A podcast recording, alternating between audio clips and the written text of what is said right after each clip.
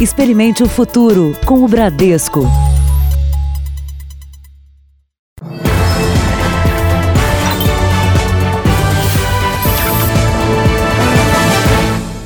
Boa noite. O litoral de São Paulo vive uma tragédia por causa da chuva que caiu durante toda a noite.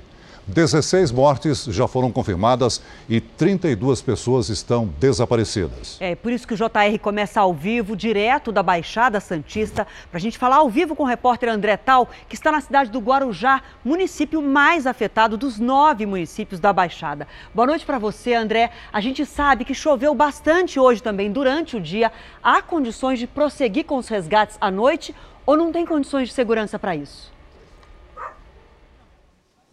Boa noite, Adriana. Boa noite, Celso. Boa noite a todos. Olha, nós falamos do alto do Morro do Macaco, um dos locais mais atingidos pelo temporal na Baixada Santista. Ainda chove forte, está escuro, há o risco de novos deslizamentos. Por isso, o Corpo de Bombeiros decidiu, por enquanto, interromper o resgate. Mas durante toda a madrugada e ao longo do dia, os homens trabalhavam incansavelmente ao lado de voluntários que carregavam latas de lama, pedras, todos tentando ajudar a encontrar os pelo menos quatro desaparecidos só aqui no Morro dos Macacos.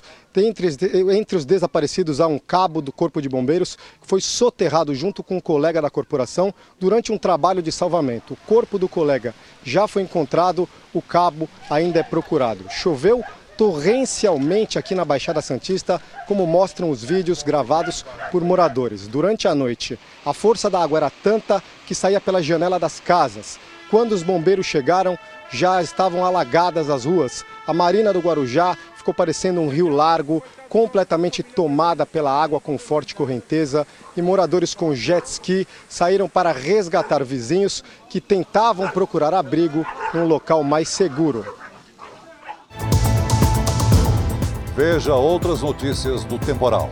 Bombeiro tenta resgatar bebê e morre soterrado. Votação da reforma da Previdência tem quebra-quebra e confusão em São Paulo. Casos de coronavírus chegam a 93 mil no mundo. Na série especial, o caso do jovem que perdeu quase toda a memória após cair de paraquedas.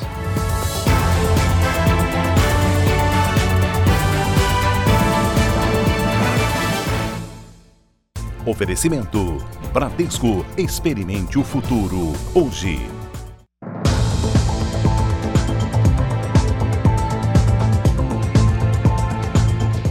Seguimos falando do temporal na Baixada Santista, no Guarujá. Os deslizamentos de terra destruíram comunidades inteiras. A água que desceu dos morros levou tudo que encontrou pela frente e pegou os moradores de surpresa uma comunidade inteira atingida. Pelo menos 60 barracos desapareceram. Seu Antônio dormia com a mulher e os filhos. Foi uma coisa tão rápido, eu só escutei o barulho assim, pá! A filha dele, de 21 anos, grávida de três meses, e o marido dela foram soterrados. A minha filha está enterrada debaixo da terra e o meu já também. Está todo mundo lá. Logo na subida do morro, um corredor de solidariedade. Esse é um dos pontos mais altos que a gente consegue chegar no Morro das Barreiras. Só que as máquinas, os tratores, não chegam até aqui. Por isso foi montada uma estratégia. Moradores aqui do bairro, junto com vizinhos, moradores de comunidades vizinhas, se juntaram a bombeiros, a guardas municipais, funcionários da prefeitura, defesa civil, de balde em balde. Eles estão retirando o que conseguem de lama que deslizou morro abaixo baixo para conseguir encontrar as vítimas desse deslizamento. Toda essa área aqui onde nós estamos agora ficavam casas. Todo mundo ajudando, EGCM, polícia, tudo, tá todo mundo ajudando. Nesse momento, os bombeiros escutaram um barulho. Eles pediram silêncio em volta, olha, as pessoas se aproximaram. Ele apitou agora, estão tentando retirar mais lama aqui desse é um buraco onde eles estão. Terceiro corpo só nessa casa. E encontramos a moça ali também e tem duas crianças soterradas lá embaixo também. Até quem mora na base do morro precisa deixar as casas às pressas. Eles entraram, olharam e pediu para todo mundo sair, porque é perigoso, que ainda vai chover muito, né? O Guarujá foi o município mais atingido. O prefeito decretou estado de calamidade pública. Quando amanheceu, foi difícil andar pela cidade por causa da água e do barro. Tá difícil, tá difícil, mas a gente vai conseguir. Para amenizar o sofrimento, doações chegam a todo instante para moradores desabrigados e também para bombeiros e voluntários que se esforçam para encontrar os desaparecidos. A Defesa Civil disse que monitorava a situação, mas não conseguiu evitar o pior. Temos realmente uma área bem íngreme, né, com uma população grande e adensada nesses locais, um deslizamento de terra numa madrugada, com pessoas dormindo, pega desprevenido, né? E aí a gente tem esse, esses números expressivos aí de mortes. Em outro morro, o do Macaco, também no Guarujá, mãe e filha morreram e dois bombeiros que faziam o salvamento também foram soterrados um trabalho manual para retirar a lama e uma corrente de voluntários para facilitar o trabalho dos bombeiros. Não usamos máquinas, porque a gente estava tirando na mão mesmo, literalmente, para que ela possa é, não causar muito uma movimentação de terra, o que seria muito ruim. Possivelmente deslizaria novamente. Equipes de resgate procuravam por soterrados quando houve um novo desmoronamento de terra. Mãe e filha morreram. Dois bombeiros também foram atingidos. O corpo do cabo Moraes foi encontrado pela manhã. Até o fim da tarde, o cabo Batalha continuava desaparecido. Tem uma situação aqui que se repete o tempo todo agora novamente. Chove bastante ainda, o sol está muito encharcado, os bombeiros ficam monitorando o tempo todo o que está acontecendo ali no terreno. E a, qualquer sinal de que pode acontecer um novo desmoronamento, eles paralisam o trabalho e pedem para que todo mundo que está próximo aqui também se retire, saia de perto. Foram os vizinhos que acordaram Gileno. Foi uma correria tão grande, as turmas batendo aqui na porta da gente, se chamando para acudir a turma. Aí quando eu saí fora aqui, já tinha um monte aqui. Durante a noite, a água desceu com força pelas vielas estreitas da comunidade. Abriu um buraco no morro e deixou o solo encharcado. Os bombeiros calculam que pelo menos 20 casas desabaram de cima do morro e aqui a gente vê o que sobrou de uma ou de mais de uma delas estrago muito grande. A gente vê aí ó, eletrodomésticos no meio dos escombros, ali uma porta, um fogão, uma cena de destruição. Morador da comunidade e técnico em enfermagem, o André veio ajudar. Uma sensação de, de incerteza, de insegurança, né? E uma vontade de ir lá e tentar achar essas pessoas. Trabalho ainda mais difícil para quem perdeu amigos na tragédia. A emoção toma de conta, né? A gente, ser humano, sabe que a natureza é de Deus, e mas a gente nunca entende o porquê. A gente é acostumado a ver na televisão, mas nunca pensa que vai acontecer com a gente aqui no nosso, na nossa cidade, no nosso bairro.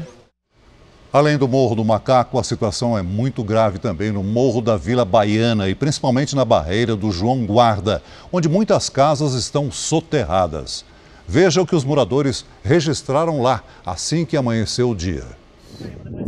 Primeiro momento nós não tinha essa impressão desse, do tamanho, né? Agora quando amanheceu que nós estamos vendo aqui o tamanho. Isso aqui era tudo casa, tudo casa, esse lado aqui também tudo casa, entendeu? Desapareceu as casas. Provavelmente tem aí na faixa de umas 30 famílias desaparecidas, entendeu? Esse outro lado aqui também era tudo casa. Desapareceu as casas.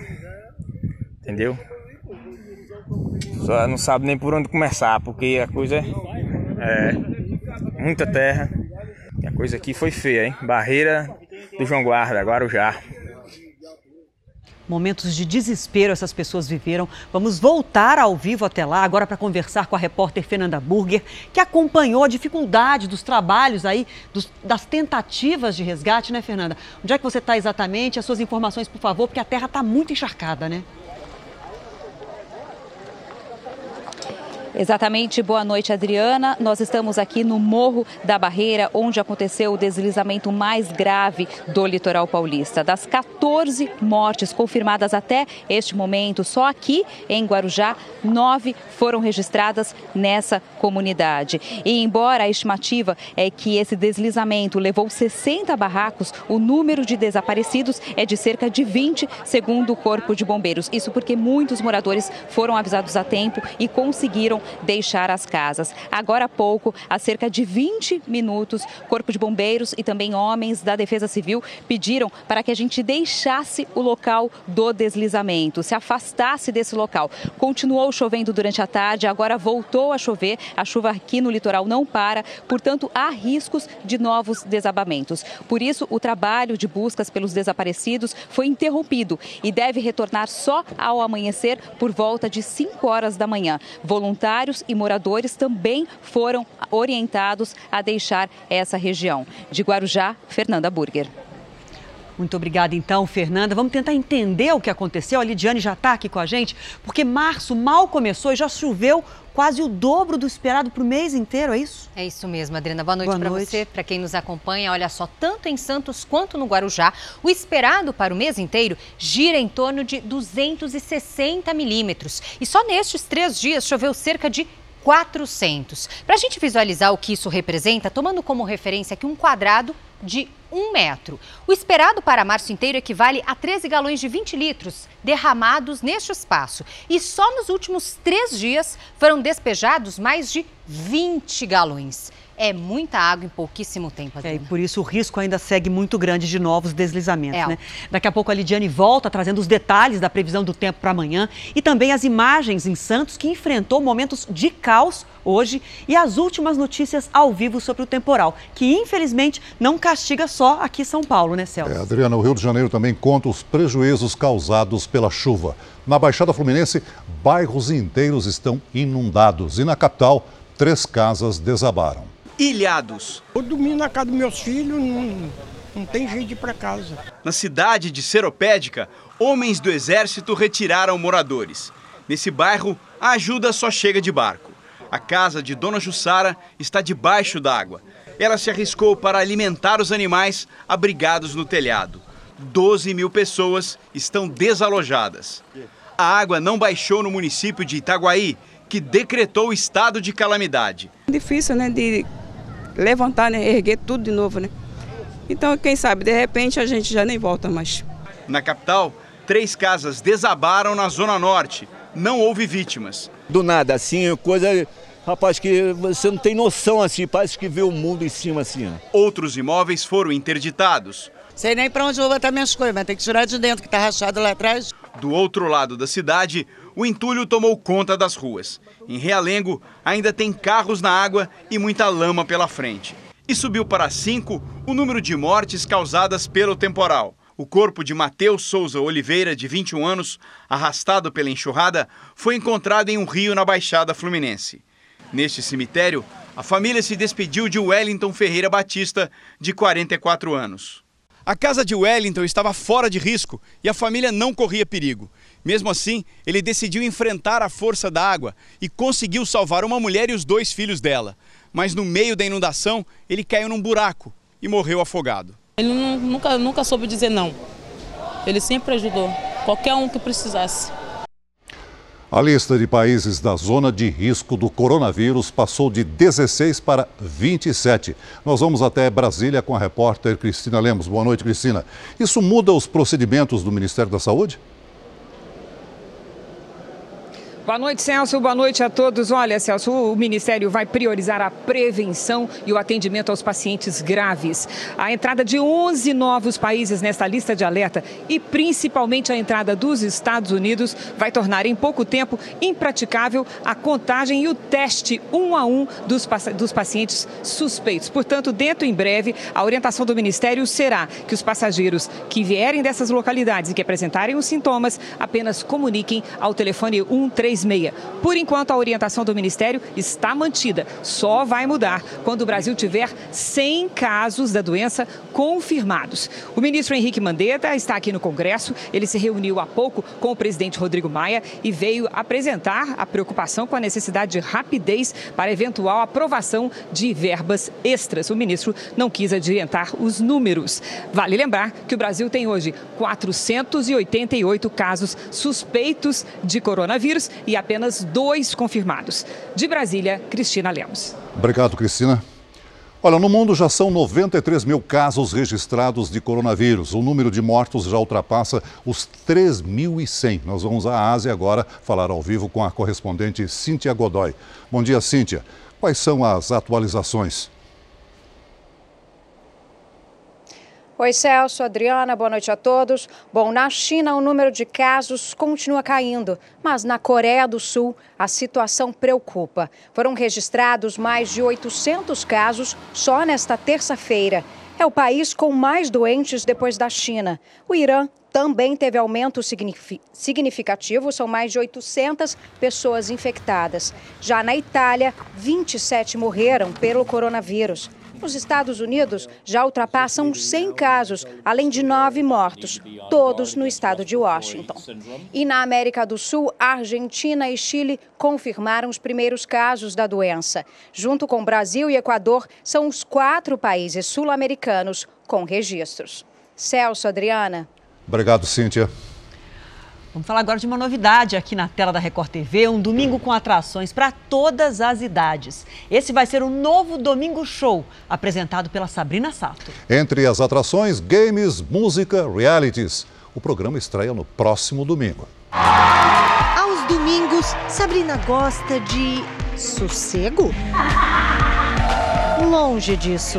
A alegria e essa energia toda ela vai trazer para o Domingo Show, que vem com muitas novidades. Eu vou inteira, assim, eu vou com tudo, sabe? Com todo o meu amor, com toda a minha força. E eu tô muito feliz. São formatos novos, cheios de bom humor. Está trazendo a identidade própria para o Domingo Show é a Sabrina. Essa mistura de emoção, de alegria, de diversão e a gente quer deixar todo mundo com um sorriso muito bacana no domingo. Made in Japão, um game de brincadeiras malucas, criado lá do outro lado do mundo, com participantes famosos confinados em uma casa japonesa e apresentadores importados. Às vezes tem uma imagem de que o japonês é muito sério, é mais formal, mas pode não ser tímido. A gente, eu acho que todo mundo, todos, é, até eu carrego um pouco essa timidez. Super tímida. super tímida. Mas eles são super divertidos e bem-humorados. No quadro Quem Você Encara, os participantes precisam adivinhar as habilidades de seus opositores e ainda vencê-los para ganhar prêmios, como uma lua de mel. Sabrina também vai virar fada madrinha no quadro Lindos e Casados. E a gente realiza o sonho do, do casal que já está junto e quer casar, só que não tem como, não tem dinheiro, tudo. E vai ter ainda um jogo cheio de música e romance. É uma mistura de game de namoro com show de calouros. Os pretendentes vão tentar conquistar o coração da candidata, passando uma bela cantada, literalmente. Para se dar bem, eles vão precisar encantar só com a voz. Se você quiser. O Cantada ainda terá a participação especial de um velho amigo de Sabrina, Ceará. Quero te dar todo o meu amor. O programa estreia no próximo domingo, a partir das 11 horas da manhã. Tá chegando, então anote aí o programa com a Sabrina Sato. Estreia no próximo domingo. E nas redes sociais do Domingo Show, você já fica sabendo de todas as novidades. Veja a seguir a operação para resgatar 23 tripulantes de navio que naufragou no sul do país. E ainda hoje, na nossa série especial, o paraquedista que, após perder a memória num acidente, reaprende com o pai a própria história.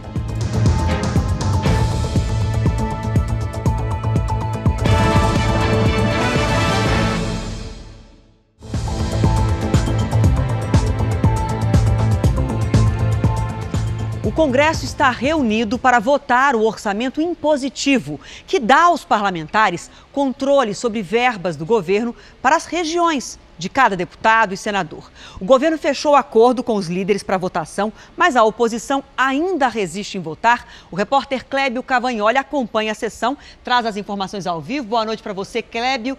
Tem votação ainda essa noite? Boa noite, Adriana. Você, ao Celso e a todos que nos acompanham. Olha, Adriana, a expectativa é grande, mas aparentemente pode acontecer a votação a qualquer momento. O presidente do Congresso, o senador Davi Alcolumbre, acabou de voltar de uma reunião com a oposição e assumiu aqui a direção, né, o controle agora dessa votação. A gente vai mostrar, inclusive, porque o que está em debate, Adriana, é um valor de aproximadamente 30 bilhões de reais para que os deputados e senadores ah, consigam eh, investir em obras e programas em suas regiões. A principal entrave é a destinação desse esse valor, mas é um acordo que foi fechado ontem com o presidente Jair Bolsonaro no Palácio do Planalto já conseguiu garantir para o governo 9,6 bilhões de reais. O restante pode ser discutido dentro de projetos de lei que serão apreciados pelo Senado. De Brasília, Clébio Cavagnoli. Muito obrigada, Clébio. Está para ser votada no Congresso uma proposta para aumentar a área de plantio em Roraima. O Estado preserva mais de 90% do território e os agricultores e pecuaristas querem ampliar a área destinada à produção. Depois de muita pressão, o governo editou a medida provisória 901, que prevê a transferência de terras da União para os estados do Amapá e de Roraima. A medida provisória já foi aprovada pela comissão mista de deputados e senadores. Agora, para continuar a valer, também precisa passar pelos plenários da Câmara e do Senado até o fim deste mês. O senador Messias de Jesus, dos republicanos, propôs uma emenda alterando a medida provisória. A ideia é ampliar a área produtiva no Estado. Hoje, Roraima tem praticamente 92% do seu território preservado, incluindo áreas indígenas, militares e reservas ambientais. Sobram 8% de terras para os produtores rurais, uma área equivalente a 400 mil hectares. A proposta é ampliar a área produtiva para um milhão de hectares, o que equivale a quase duas vezes o Distrito Federal. É favorecer, sobretudo, ao pequeno produtor aquele que precisa trabalhar para sustentar e alimentar a sua família. No estado, são 80 mil pequenos e médios produtores, que atuam principalmente na agricultura familiar. Eles produzem arroz, soja, feijão, banana e melancia. Não é desmatar, pelo contrário, isso é falácia. Nós somos grandes brasileiros. Nós somos amazônias mais, mais do que qualquer outro brasileiro. Nós queremos que a Amazônia dê certo e seja exemplo para o Brasil. 23 pescadores foram resgatados depois que o barco em que eles estavam afundou no litoral catarinense. Ao vivo de Itajaí, o repórter André Rode tem mais informações. Boa noite, André. Boa noite. O barco pesqueiro naufragou em alto mar a cerca de 100 quilômetros da costa. Os tripulantes conseguiram pedir ajuda pelo rádio. A Marinha então lançou um alerta e outro barco de pesca que estava próximo foi até o local. Os pescadores já estavam num bote inflável quando o socorro chegou. Todos os 23 tripulantes passam bem e já estão voltando para casa. Eles devem chegar ainda esta noite a Porto Belo, que fica a poucos quilômetros daqui. De Itajaí, André Rode. Obrigado, André. Veja a seguir as buscas e os transtornos causados pelas chuvas no litoral de São Paulo. E na série especial, a luta de um jovem para recuperar a memória depois de um acidente.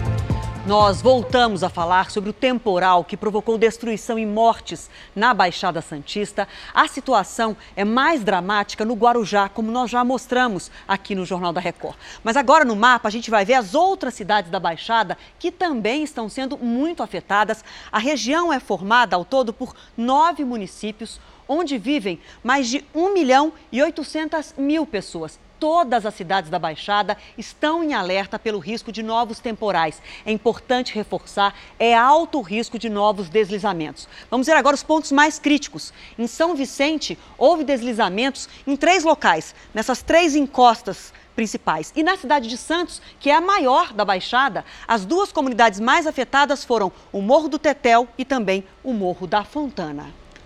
Em São Vicente, uma pessoa morreu soterrada. Outra morte foi confirmada em Santos. Foi uma terça-feira muito difícil, principalmente para quem mora em áreas de encosta. Dentro do ônibus, desespero. A água subiu rápido e passou da altura dos bancos. Meu Deus, nos ajuda. Olha aí, gente, dentro do ônibus. A chuva forte que caiu durante toda a madrugada em Santos provocou um nível de alagamento nas ruas que há muito tempo não se via. A enxurrada entrou em hospitais e fez o asfalto ceder a ponto de engolir um carro. Em alguns trechos da rodovia que liga Santos ao Guarujá, ficou muito difícil passar. A entrada principal da cidade ficou horas fechada por causa de um deslizamento de terra um carro foi atingido. É melhor que seja objeto do que a vida da gente, que a vida a gente tem uma só. Dos morros, a água desceu a uma velocidade destruidora. A consequência logo apareceu. Teve pessoas que ainda salvaram o documento, mas teve pessoas que não conseguiram salvar nada. Minha família vai me ajudar, mas casa mesmo eu não tenho mais, perdi tudo.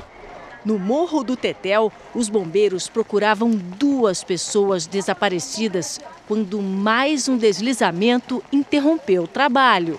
Por segurança, a gente está retirando a equipe, esperar uma condição mais segura para poder retornar aos trabalhos. Em outro ponto da cidade, moradores foram aconselhados a deixar as casas. Olha o tamanho da pedra que deslizou e por pouco não atingiu as casas. A Defesa Civil isolou o local porque lá em cima uma outra pedra ameaça cair a qualquer momento. Dona Cida resume o sentimento por aqui. Medo, muito medo. Na vizinha São Vicente, pequenos e grandes deslizamentos um casal de idosos que estavam descendo essa escadaria. E aí descer tudo isso aqui, tá? É um caos que está acontecendo.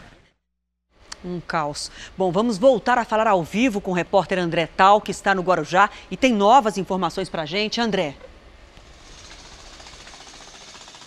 Olha, Adriana, o Corpo de Bombeiros atualizou o número de mortos para 17, de desaparecidos para 31. Aqui no Morro do Macaco, em Guarujá, onde nós estamos, os homens decidiram retomar o resgate, mas de forma limitada. Eles vão quebrar algumas pedras, mas a todo tempo vão ter que interromper o barulho até para poder escutar qualquer sinal de possível novo deslizamento. É o impasse que eles têm, eles correm contra o tempo, mas não podem se expor ao perigo. O governador João Dória decretou luto oficial no estado pelas vítimas dos deslizamentos na Baixada Santista. Hoje de manhã ele sobrevoou a região e depois comentou sobre o desastre. Tivemos um volume de chuvas uh, nas últimas 12 horas até às 6 horas da manhã uh, de hoje, equivalente praticamente à expectativa de um mês todo, algo fora do comum. Aliás, eu quero registrar que fenômenos climáticos estão se abatendo sobre toda essa região uh, sudeste do país em volumes nunca antes atingidos. Bom, a Lidiane já está novamente aqui com a gente para saber os detalhes né, da previsão para amanhã. Tem mais chuva vindo aí. Mais chuva, infelizmente, Adriana. E amanhã a preocupação vai ser um dia de transtornos no Rio de Janeiro, principalmente ó, na região serrana. Alerta então para o Rio de Janeiro com esse caos. A umidade e os ventos sobre o sudeste continuam formando nuvens de chuva. Previsão de muita chuva também no nordeste, em Goiás e no norte do Brasil. Tempo firme vamos ter no Rio Grande do Sul até Mato Grosso e também lá em Roraima. Em Porto Alegre e Campo Grande, 30 e 31 graus. Já em Palmas, chuva com máxima de 28. Em Teresina, chove forte e faz 31 graus. Agora, no Sudeste, esse alerta vale para os temporais que vão ter em Belo Horizonte e também no Rio de Janeiro. A máxima nesses dois locais vão ficar aí em torno dos 25 graus. E em São Paulo, aí a chuva dá uma aliviada, diminui e a máxima de 23, Adriana. Alertas feitos. Muito obrigada. Até amanhã. Até amanhã. A votação da reforma da Previdência de São Paulo teve confusão dentro e fora da Assembleia Legislativa do Estado. Tumulto do lado de fora e dentro do prédio da Assembleia Legislativa. Depois de vencer com violência o bloqueio da polícia, os servidores públicos e sindicalistas foram até a porta do plenário onde acontecia a votação. Como o local já estava lotado, os manifestantes foram impedidos de entrar. Houve quebra-quebra e a tropa de choque respondeu. O presidente da Assembleia Legislativa de São Paulo defendeu a ação da PM. Que agiu corretamente né, na maneira é, de poder garantir a ordem e o direito dos democrático dos parlamentares de fazerem e realizarem é, o seu voto de maneira democrática, como assim bem entender, conseguiram é, segurar essa manifestação para que ela não atingisse o plenário. Mesmo com todo o tumulto, a votação seguiu adiante e a reforma foi aprovada por 59 votos a favor e 32 contra. As mudanças devem entrar em vigor 90 dias após a publicação do texto. O governo espera conseguir uma economia de 32 bilhões de reais em 10 anos. As principais mudanças são o aumento da alíquota de contribuição de 11% para 14%, a exigência de ao menos 25 anos de contribuição e a idade mínima para aposentadoria de 62 anos para mulheres e 65 para homens.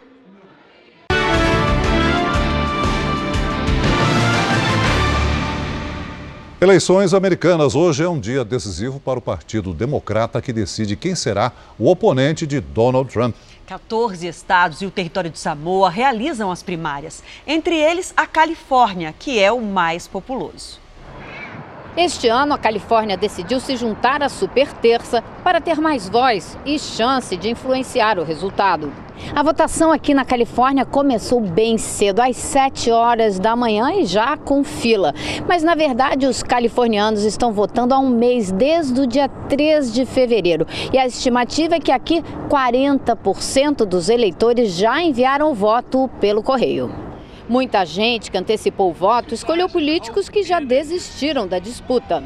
Na ala mais conservadora ainda estão na corrida o ex-vice-presidente Joe Biden e o bilionário Michael Bloomberg. Entre os progressistas, os senadores Elizabeth Warren e Bernie Sanders. Segundo as pesquisas, Sanders pode vencer em até 10 dos 14 estados em jogo. E nós já vamos até a Califórnia ao vivo falar com a correspondente Heloísa Vilela. Boa noite para você, Heloísa. Explica para a gente o que, que acontece com os votos que foram para os pré-candidatos que desistiram da disputa. Boa tarde para gente aqui, Adriana. Pois é, o processo é bem complicado, viu? Na Califórnia, por exemplo, não muda nada. Os votos continuam sendo do pré-candidato mesmo depois que ele desiste da disputa. Mas em alguns estados, os delegados são liberados para votar em quem eles acharem melhor. E em outros estados ainda, eles devem seguir a orientação dos pré-candidatos, como por exemplo a Amy Klobuchar e o Pete Buttigieg, que saíram da campanha, mas declararam apoio ao ex-vice-presidente Joe Biden. Adriana Celso. Obrigada, Heloísa. E já vamos agora ao estado do Texas, o segundo maior em número de delegados do país. A votação ainda não acabou por lá. É a correspondente Evelyn Bastos que acompanha. Ela está em Dallas. Tem outras informações para a gente. Evelyn, boa tarde aí para você. Quem deve levar melhor por aí? Olá, Adriana. Muito boa noite para você, boa noite a todos. Olha, de acordo com uma pesquisa divulgada hoje, o Texas deve ter empate técnico entre Bernie Sanders e Joe Biden. A votação vai terminar às 10 horas da noite, no horário de Brasília, aqui nesse estado que é um dos mais ricos e importantes do país. O Texas tem a segunda maior economia dos Estados Unidos, é uma potência na agricultura, produz 40% do petróleo americano e 100 das mil maiores empresas do país estão aqui, Durante as últimas 10 eleições presidenciais, o Texas esteve do lado republicano. Em 2016, Donald Trump teve 52,2% dos votos no estado e agora a expectativa é a mesma. Pesquisas apontam que Trump venceria qualquer um dos pré-candidatos democratas. O brasileiro Alex optou pelos democratas. Você tem dois partidos e dentro dos partidos você tem algumas linhas um pouco diferentes. Né? Umas mais é, mais estritas, né, outras mais moderadas, mas é tudo dentro, dentro, dentro do partido só. Down, que é americana e morou no Brasil, prefere os republicanos. O texano quer que a gente pode fazer tudo dentro do, do capitalismo e não o governo envolvido, mais para o lado socialista. Ele quer muito é, que o governo esteja lá para infraestrutura geral, mas não envolvido no dia a dia do texano. Imagine acordar um dia num hospital e não saber como foi parar lá. Pior, não reconhecer a própria mãe ou a filha. Pois isso aconteceu com um publicitário que sofreu um acidente de paraquedas. Mas como isso é possível?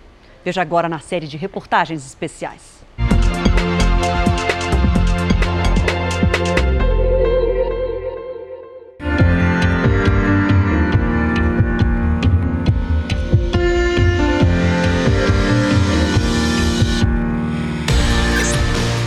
Lodi, Califórnia, salto número 588 do paraquedista Igor Leandro.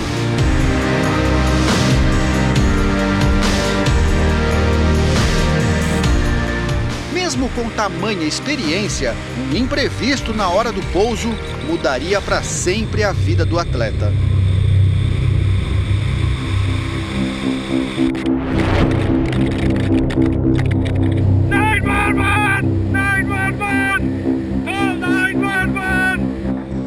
14 de maio de 2012, dia em que o Guga deixou de ser o Guga.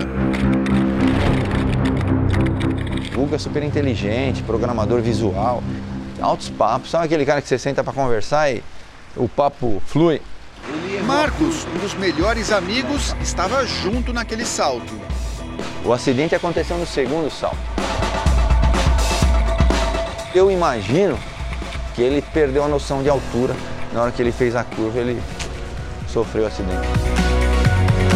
Guga era um jovem publicitário apaixonado pelo paraquedismo.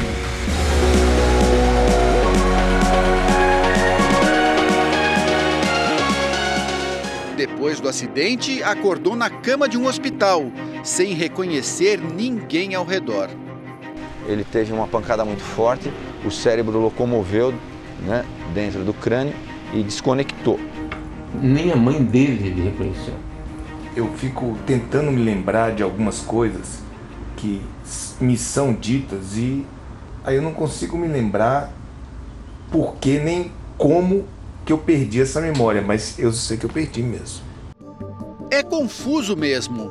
Como não se lembra de quase nada, ele não consegue saber exatamente o que esqueceu. As comidas que você gosta, essas coisas você lembra? Não, não consigo me lembrar. Também do paladar, não? De esporte, time de futebol? Não, não. Não também.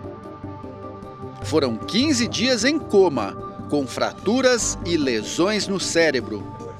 Quando ele voltou para cá, ele ficou um mês internado num hospital aqui em Brasília.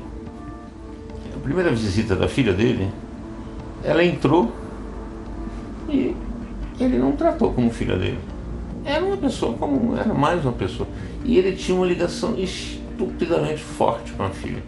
Esse dia se assustou. O médico já tinha Os avisado. médicos lá nos Estados Unidos tinham dito, olha, você não espere ter a mesma pessoa quando ele acordar. É como se o pai estivesse criando um novo filho. Toda a chance que eu tenho das nossas conversas, eu estimulo a memória dele. Eu digo, não, isso aí você já sabe. Pense. Só duas memórias ficaram intactas no meio do apagão que o cérebro sofreu. Falar inglês e entender inglês. Que coisa. Mexer no computador dele. No computador dele, que ele sabe tudo do computador. Como é possível? Por que algumas memórias foram mantidas e outras não? Existem pessoas que passam a não reconhecer mais, por exemplo, ou familiares ou pessoas famosas, tudo mais, que chama- chama-se prosopagnosia, ou seja, eu não tenho mais a capacidade de reconhecer e diferenciar a rosto. O maior dano ao cérebro do Guga foi causado pela desaceleração brusca quando o paraquedista atingiu o solo. Nosso cérebro é como uma gelatina. O impacto provocou um choque dentro do crânio e destruiu vários grupos de neurônios. O cérebro ficou como um painel de LED, com muitas luzes queimadas, outras mais fracas e outras normais. O que explica porque ele se lembra de algumas coisas e outras não. Com os estímulos, as luzes que ficaram semi-apagadas vão reacendendo pouco a pouco e a memória vai melhorando. Mas as lâmpadas que queimaram não voltam mais. São esses neurônios, ou seja, são essas lampadinhas que estão mais fracas, que com a reabilitação a gente vai tentar fazer com que elas fiquem mais fortes na luminescência e, se possível, ter o mesmo brilho das lâmpadas que são normais. Depois do acidente com o paraquedas, Luiz largou o trabalho e os negócios para cuidar do Guga em tempo integral. e vive nessa batalha diária, abastecendo o filho com lembranças da família e do mundo. Todos os dias tem momentos de emoção. Quer dizer, todos os dias tem um uau, conseguimos isso. Todos os dias tem uma vitória. Hélio, Paula e eu fui reaprendendo como as coisas têm que funcionar.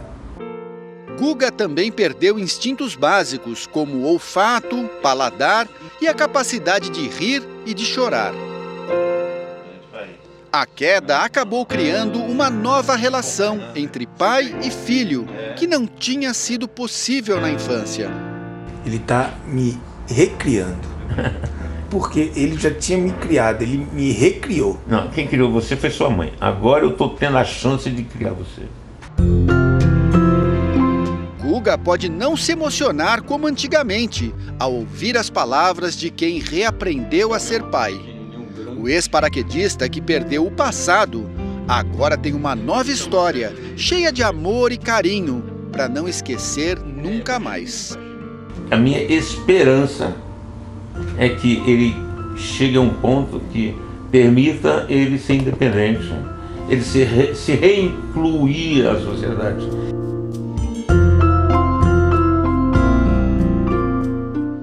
História. Agora, antes de terminar o JR, nós vamos ao vivo até São Vicente, na Baixada Santista, falar com a repórter Giovana Rizardo para saber como estão as buscas pelos desaparecidos por aí. Boa noite, Giovana. Oi, boa noite, Adriana. Boa noite a todos. Olha, por aqui eu estou no Parque Prainha, em São Vicente, onde cerca de 12 bombeiros estão trabalhando para tentar encontrar um casal de idosos que foi pego pelo desabamento. Eles devem ficar durante a madrugada toda trabalhando. Está chovendo bastante por aqui. Na região já são cerca de 218 desabrigados, isso nas três cidades da, da Baixada Santista, atingidas pelas chuvas, a maioria no Guarujá. Agora eles estão sendo acolhidos e levados para centros comunitários. De São Vicente, Giovana Risato. Obrigada, Giovana. O Jornal da Record termina aqui. A cobertura do temporal no litoral sul de São Paulo segue na edição do JR da meia-noite e 36 e também no Fala Brasil. Fique agora com a novela Amor Sem Igual. A gente volta a se encontrar amanhã aqui no JR. Até lá. Boa noite e até amanhã.